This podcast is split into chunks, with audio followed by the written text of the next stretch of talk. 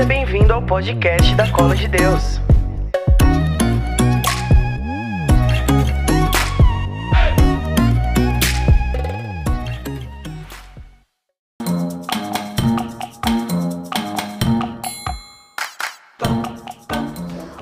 Gente! Hoje nós vamos entrevistar o Maurício Sabambres. Ele é coordenador nacional do Courage Brasil, que fala sobre um movimento bem importante dentro da nossa igreja e ele vai explicar o que, que é que eles fazem de tão importante para gente. Oi, pessoal. Eu sou Maurício, é, coordeno o Courage aqui no Brasil. E o Courage é um uh, movimento da igreja, um apostolado da Igreja Católica que oferece apoio espiritual para católicos que sentem atração pelo mesmo sexo, como se conhece no mundo, é, que são homossexuais. A igreja não usa essa terminologia exatamente, muitas vezes ela fala de pessoas homossexuais, pessoas que sentem atração pelo mesmo sexo. O Courage está aqui no Brasil há 11 anos. No mundo, o apostolado já está fazendo seu trabalho há 40 anos. E nós temos esse, esse viés, esse apoio espiritual que é tão necessário nos nossos dias para as pessoas que têm essa inclinação e também para as famílias que necessitam de apoio, né, para um tipo de ajuda para, ser, para tentar compreender essa, essa situação de seus entes queridos. E é mais ou menos, é, é essa é a, a, final, a finalidade do curso, oferecer esse apoio exatamente para que as pessoas vivam a castidade exatamente como a Igreja Católica pede. Sim, muito bom. Maurício, essas pessoas que têm a MS, né, atração pelo mesmo sexo, elas têm várias dúvidas diante da igreja, do ser cristão. Acho que a primeira dúvida que elas têm é: Jesus me ama? É possível ser cristão mesmo tendo atração por pessoas do mesmo sexo? Com certeza. É, você vê que a própria igreja, quando ela vai tratar desse assunto, ela trata de uma forma muito respeitosa e muito amorosa também. É, como falava o Papa Bento XVI, a gente sempre, quando vai falar, vai tentar evangelizar, a gente tem que pensar em duas coisas. Uma é sempre a questão de tratar as pessoas com compaixão e levá-las à conversão. Então, é, essa questão da atração pelo mesmo sexo, como a igreja mesmo diz no catecismo, é uma inclinação desordenada, como existem várias outras, e ela não impede a pessoa de se santificar, muito pelo contrário. É, é, no próprio catecismo mesmo, apesar de tratar esse assunto só em três parágrafos, fica muito claro que o apelo da igreja, quando ela vai tratar, falar exatamente sobre as pessoas que, que sentem essa atração, é, elas devem procurar a santidade, né? Unir a sua cruz, a cruz de Cristo, para quê? Procurar a santidade. Então, Cristo ama todo mundo incondicionalmente, né? E, infelizmente, por conta de, de, uma história própria, muitas pessoas acham que isso é uma condenação, uh, de repente é um, um sinal do, da falta de amor de Deus. Não, pelo contrário. É, o Corge está aí exatamente para mostrar que Deus ama a todas essas pessoas, apesar ele permitiu uma cruz específica, como permite outras para outras pessoas também.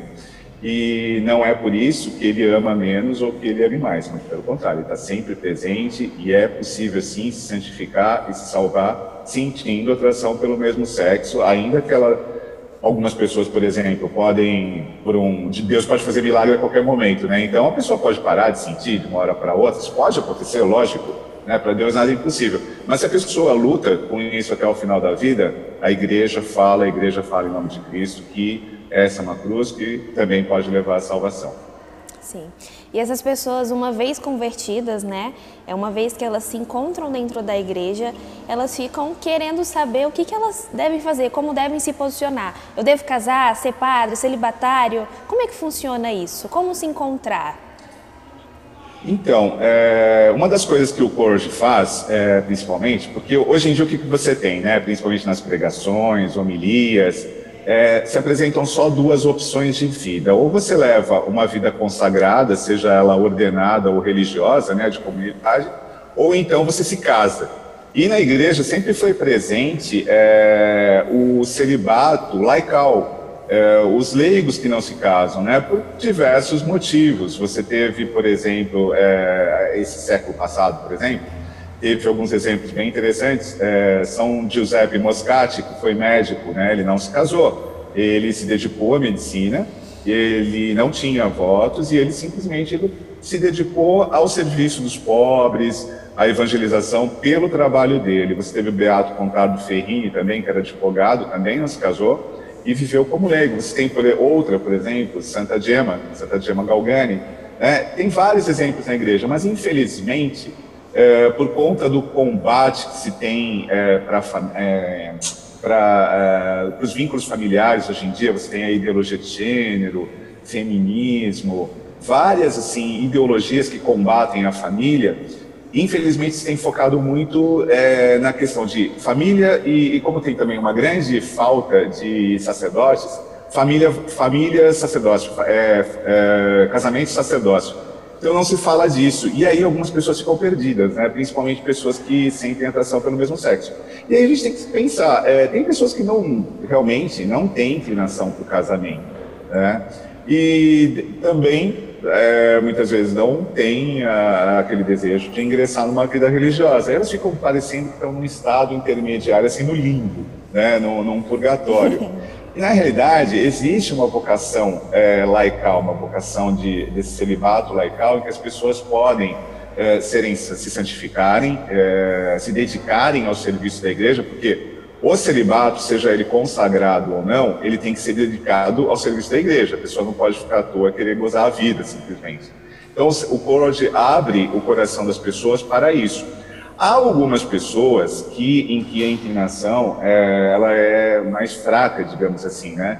Então, elas podem encarar uh, um casamento, mas isso tem que ser muito bem acompanhado, tanto por um psicólogo como por um sacerdote, para ver se a pessoa realmente tem condições de assumir os encargos de uma família, porque muitos foram pressionados a se casar, tanto por pela própria sociedade, pela própria família, às vezes que quer a mãe que quer um neto, os pais que querem ver um neto, a pessoa se pressiona, entra num casamento pressionada e depois ela começa a ter certos conflitos que fazem o quê? Que começa a procurar é, ter uma vida dupla, é, e aí o casamento é destruído, né? E outros entraram, por exemplo, para a vida consagrada, principalmente homens que entraram para o estado uh, sacerdotal, aconteceu deles entrarem com boa vontade, mas muitas vezes achando que Deus teria uma obrigação de curá-los, entre aspas, né?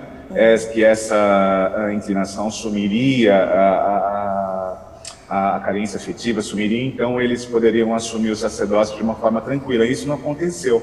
A gente vê o tanto de, por exemplo, escândalos que existem hoje em dia dentro da igreja é, em relação a isso.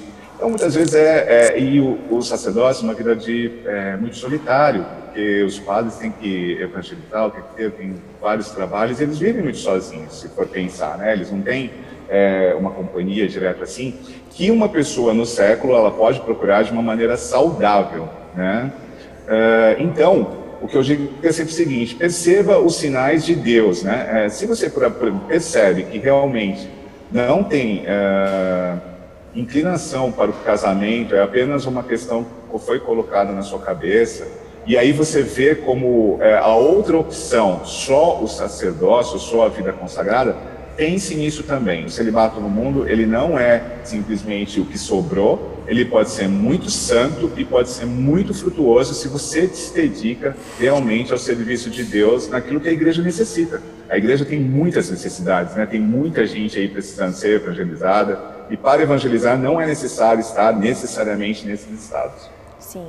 E, e Maurício, diante disso, assim, qual é a importância de pessoas que têm AMS viverem a castidade? Qual é a importância de, desse ponto? Então, é, é, bem interessante se você pegar como é tratada a castidade no catecismo, porque é, ele fala que a castidade é uma virtude, é um dom de Deus que desabrocha na amizade. Né? E isso é muito interessante, porque a castidade é para todos, em todos os estados de vida, seja matrimonial, seja é, consagrado, não consagrado. E esse desabrochar na amizade é um dos pontos que nós tratamos muito no nosso apostolado. O apostolado tem cinco metas e uma delas é exatamente o desenvolver amizades castas, amizades que não são sexualizadas. Para a pessoa que tem atração pelo mesmo sexo, muitas vezes, é difícil entender ou então ver como possível ter Uh, afetos né, por outras pessoas legítimos. Né? Todo mundo necessita de afeto, afeto é natural, Deus criou a afetividade, então nós temos que exercê-la de uma maneira saudável uh, e, e cristã. Então, uh, para alguns, por conta desse mundo erotizado que a gente vive, fica parecendo que é muito difícil desenvolver amizades com pessoas do mesmo sexo de uma maneira casta. E não é. tem que ser feito, o nosso fundador, o padre John Harvey, que era norte-americano, ele dizia que é muito necessário que as pessoas com atração pelo mesmo sexo desenvolvam essas amizades castas, porque assim elas não vivem num mundo ilusório e erotizado que é, é, tão assim é, pressiona tanto as pessoas a procurarem sempre sexo, parcerias erotizadas. Então, a castidade ela é um regramento da nossa afetividade. Ela, a castidade não é simplesmente eu evitar atos sexuais. Isso é um dos aspectos, muitas vezes, da castidade para as pessoas que não são casadas. Todo mundo que é, não é casado tem que evitar atos sexuais, realmente. Mas ela, a castidade vai além disso, porque os casados também vivem a castidade. Então, é, é, a castidade, ela, ela, é isso, ela regra a nossa afetividade, ela mostra como a gente deve amar. E com isso, as pessoas com atração pelo mesmo sexo encontram a, a realização da própria sexualidade, porque se mostra para elas que realmente elas podem amar, ainda que não, ainda que não de uma maneira, digamos assim, genitalizada, né? Sem uma expressão erótica genital. Então é, a castidade é extremamente importante se entender dessa forma, não como uma negação, mas uma expressão de amor. Sim. E Maurício, é, às vezes eu acho que as pessoas ficam te ouvindo falar e acham uma realidade muito distante, um discurso muito bonito. Então eu queria que você falasse um pouco do seu testemunho. Assim, eu sei que, que é, é vasto o seu conhecimento a respeito disso, o seu testemunho também é bem, é bem valoroso em relação a esse assunto. Mas eu queria que você falasse assim, um breve resumo do seu testemunho em relação a esse assunto. É, eu posso falar, é, bem, resumindo bastante, que eu sempre tive um, um, grande problema no relacionamento com pessoas do do meu, próprio sexo, por conta de não ter conhecido meu pai, é, ter sentido desde é, a minha infância a rejeição. Meu próprio meu pai, ele teve um relacionamento com a minha mãe, mas eles não eram casados e ele até quis que ela abortasse. E isso marcou muito fundo em mim, mesmo no, nos relacionamentos uh, que eu tive familiares, eu nunca encontrei essa, esse acolhimento, vamos dizer assim, do sexo masculino. Então eu sempre fui muito carente de afeto de pessoas do mesmo sexo. Com mulheres eu nunca tive problema. Então é, isso me marcou muito. Né? E isso foi da, da infância, adolescência, é, isso foi se erotizando na adolescência e eu senti essa necessidade. Eu nunca tive contato sexual até então. Eu sofri abuso sexual quando eu tinha mais ou menos oito anos. Ah, e minha família é uma família de IBGE, eu não conhecia muito, não entendia o que era o amor de Deus, mas sentia uma necessidade disso também, uma coisa mais profunda. Me converti com 16 anos, depois de um tempo procurei a vocação religiosa, mas sempre aquela questão: por que, que eu sinto essa necessidade desse amor erótico por homens, eh, esse afeto por homens? Porque eu não me sinto tão homem, é, homem quanto os outros. Né? Vivi quatro anos uma vocação religiosa, procurando ali o amor de Deus também. Vivi a castidade tranquilamente ali dentro, até que eu tive alguns problemas com relação à virtude da obediência, meu voto de obediência. Acabei saindo, a questão da sexualidade continuou muito forte. Lá no mosteiro eles sabiam, meus, é, meus formadores, meus superiores sabiam e tal mas graças a Deus eu, tinha, eu estava num certo nível de, de, psicológico lá dentro. Depois isso acabou degringolando por conta desses problemas. Aí quando eu voltei para o mundo, uh, isso veio muito mais forte de novo, eu voltei minha prática uh, de igreja e tal, mas uh, sempre parecia que pessoas com atração pelo mesmo sexo eram condenadas, iam para o inferno, e eu não obtinha respostas da igreja. E aí eu acabei indo para onde realmente parecia que me acolhiam, que era a, a vida gay. E nisso fui, né, me, é, mergulhei de cabeça, acabei adquirindo o vírus HIV também. Isso me trouxe mais problemas porque eu já tinha perdido minha mãe, não tive meu pai, também tinha perdido um irmão na infância. Então me parecia que Deus realmente não gostava de mim e aquilo e onde eu estava me sentindo entre aspas bem era no mundo gay. E eu sempre repito que, é, assim, eu fui acolhido, mas ao mesmo tempo aquilo tudo não me preenchia, porque é, eu sempre estava à procura de novas emoções, é, o afeto parecia que é, nunca era suprido realmente. Encontrei pessoas boas, encontrei pessoas ruins, só que isso não realmente me preenchia, como diz Santo Agostinho, né, que a gente só descansa, o nosso coração só descansa quando encontra Deus. E chegou um certo momento que eu queria realmente me entregar à morte, eu parei de tomar minha medicação para HIV. É, e aí o que aconteceu? Eu pedi um, uma graça de Nossa Senhora, porque era consagrado a ela, e é, depois disso eu entrei num outro relacionamento que acabou me ensinando muita coisa, né? Ensinando que eu realmente podia ter uma amizade em que não haveria é, tanto contato sexual. É, essa amizade eu tenho até hoje, que foi o meu último companheiro, e ele não, infelizmente, não se converteu, não veio para a igreja, mas nós temos ainda uma relação de respeito mútuo, né, muito grande, uma amizade muito grande. A gente se trata como irmãos mesmo. É, não ter, é, eu realmente não expresso é, esse desejo por ele sexualmente. É, e aí, eu, uma hora eu tive que terminar esse relacionamento porque eu, eu senti a necessidade de voltar para a igreja, de sentir realmente eu via que o meu único caminho estava dentro da igreja, realmente. Uhum. É, mas é ainda aquele medo. É, como a igreja vai responder é, essa minha necessidade de afeto? Eu vou realmente, eu vou ficar sozinho, não vou poder falar isso com ninguém. Mas eu é, dei aquele passo no escuro, aquele passo de fé. Eu falei, bom, é, se Cristo me pede isso, esse rompimento, para me dar alguma resposta, eu vou fazer. Então eu rompi esse relacionamento, voltei para a igreja e comecei a procurar respostas dentro da igreja mesmo. E aí tinha mais recursos, internet, né? porque na minha época de, de adolescência era só enciclopédia, biblioteca, e não, não encontrava essas respostas por lá. Nem os padres sabiam me dar essa resposta, apesar de elas existirem.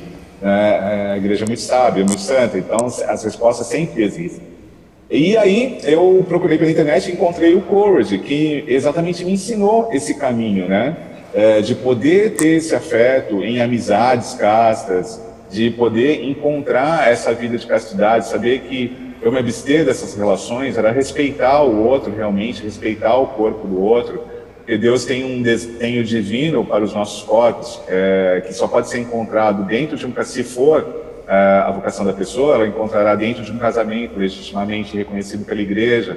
E que se a pessoa não estiver no casamento, ela pode viver num celibato santo, e isso não é uma negação da sexualidade, não é uma negação da afetividade. Né?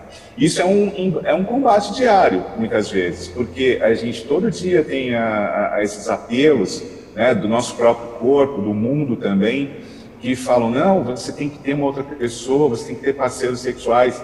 Não é uma coisa fácil, mas é, a cruz de Cristo não é fácil, realmente. Jesus não falou assim: olha, eu vou te dar uma cruz uh, toda de veludo, de plástico, é, bem levinha, para você carregar. Ele falou: pega a sua cruz e segue-me. Então, é, e a cruz dele foi muito pesada, a gente sabe tudo que ele sofreu. A nossa não vai ser menos, quer dizer, se a cabeça da, o nosso amor, a cabeça da nossa igreja sofreu daquele jeito, eu vou querer uma cruz de pelúcia, né? É, é, seria uma contradição. Perdão. E é, é, é, assim que eu encontro todo dia a resposta de Deus, realmente procurando viver a castidade, nos meus desafios diários, nos meus perrengues diários, como eu falo, mas sabendo que eu tenho o amor da igreja, o amor de Cristo, o apoio dos meus irmãos dentro do apostolado também. Ai, que é uma benção, né? Ter um lugar assim para a gente poder se encontrar, finalmente se encontrar, Exatamente. principalmente dentro da igreja, né? E Maurício, eu queria que você desse, assim, para a gente finalizar, algumas dicas práticas para as pessoas que têm a MS, é, para não cair no pecado da, da sexualidade. É, eu falo o seguinte, olha, você precisa ser muito honesto consigo mesmo, né?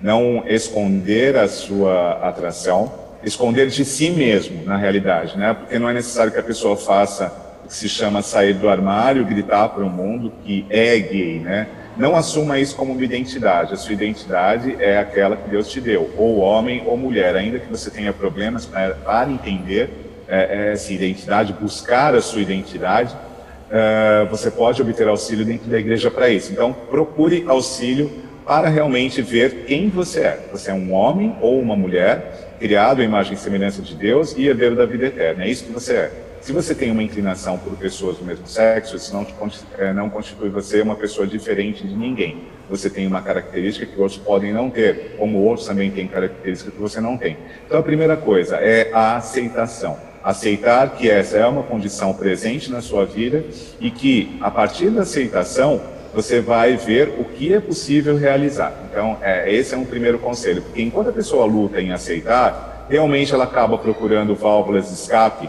geralmente na sexualidade, para uh, eh, ter um tipo de compensação, um tipo de uh, prazer, um tipo de ilusão, para não encarar uh, essa questão. Então, aceite isso. Você sente atração pelo mesmo sexo. Ok, o que você vai fazer com isso? A igreja oferece caminhos, como a gente conversou até aqui antes, falou, é necessário que você tenha ajuda para ter um certo discernimento é, será que é possível casar? É necessário se casar? É necessário ser padre? É, eu posso viver uma vida casta? Puxa vida, eu tenho medo da solidão. Se é, é acerte-se de pessoas boas, de uma comunidade.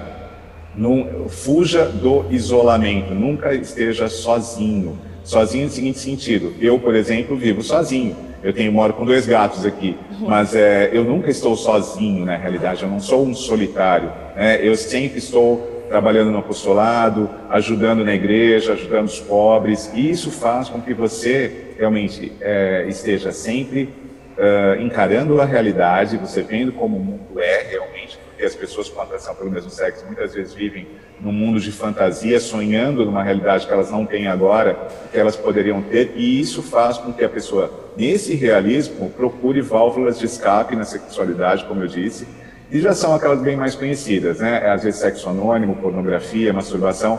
Então, fuja desse realismo, desse romantismo. Procure é, agir na comunidade, expressar a sua afetividade de uma maneira saudável com outras pessoas, com amizades, ajudando é, o próximo da forma que for, indo a asilos, indo ajudando os pobres. Uh, uh, e, e isso ajuda muito. E também uma vida muito intensa é, de oração, de espiritualidade católica. Oração, a meditação, a frequência à missa, frequência aos sacramentos, essa é uma das metas do apostolado também, direção espiritual, isso é muito necessário. Então, comungar o mais vezes possível que você puder, ir à missa também, é, confissão frequente, é, oração todos os dias, um plano de vida. E Outro ponto, até que o nosso fundador ele ressalta bastante, é a questão de tenha um objetivo na sua vida, tenha um plano de vida, você tem que ter propósitos. Né? Porque senão vai ficar parecendo que você está largado no mundo, você não vai ter filhos, você não vai ser sacerdote, então você vai vivendo assim, vai sobrevivendo. Não, tem um propósito, eu quero ser santo. O que, que eu vou fazer para ser santo? Ah, eu posso ser médico, engenheiro tal, eu vou me santificar nessa, é, nesse estilo de vida que eu escolhi para minha vida. Eu vou ser um bom médico, e nisso eu posso realmente ajudar os outros, eu posso ser, é, como eu falei, me santificar, ajudar as pessoas, mostrar que eu sou um bom católico. Tendo um propósito de vida, você sai desse realismo também. Esses são conselhos básicos que eu dou para as pessoas que sentem atração. Muito obrigada, viu, Maurício, pela sua disponibilidade em falar sobre esse assunto com a gente, esse assunto tão importante. Eu sei que tem muito mais coisa para a gente poder falar. Então, eu queria que você falasse para as pessoas que querem saber mais sobre o assunto, onde que elas podem procurar, é, qual é a rede de, social, qual que é a plataforma que elas podem encontrar vocês para encontrar, né, pra, para se encontrar assim na igreja como vocês se encontram. Perfeito. É, nós estamos assim presentes em todas as redes sociais. Nós temos Twitter, é, Instagram, Facebook, temos uma página de internet também. É, pode entrar em contato por e-mail. Então, nosso site é www.couragebrasil.com. Nós, é, em todas essas redes sociais, se procurar por Courage, né, que é coragem em inglês, Brasil com S mesmo, não com, com Z, é, as pessoas vão acabar encontrando o, as nossa, os nossos perfis. Através desses perfis, é só entrar em contato com a gente. Nós temos um telefone de contato também, que, que está nessas páginas, né? É um telefone aqui de São Paulo e através do telefone a gente responde por WhatsApp, a gente também responde por Telegram. A gente tenta de todas as maneiras poder estar presente aí e auxiliando as pessoas, respondendo dúvidas. Nós estamos fazendo lives também pelo Instagram para poder é, esclarecer algumas questões. Então é só procurar por Couras Brasil. Tá bom. Muito obrigada, viu, Maurício? Que Deus abençoe e que abençoe ainda mais esse projeto de vocês que resgata tanta gente de que parece um, um beco sem saída, mas sempre tem saída, né? Sim, eu que agradeço a oportunidade que vocês estão dando para a gente de poder é, ajudar mais almas, né? Que a, a, intenção é essa, né? Que, todo, que todos nós possamos ir para o céu, mostrar que o céu é o caminho e mostrar como ir para lá. Muito obrigado mesmo. Que Deus abençoe vocês em dobro. Amém. Obrigada, Maurício.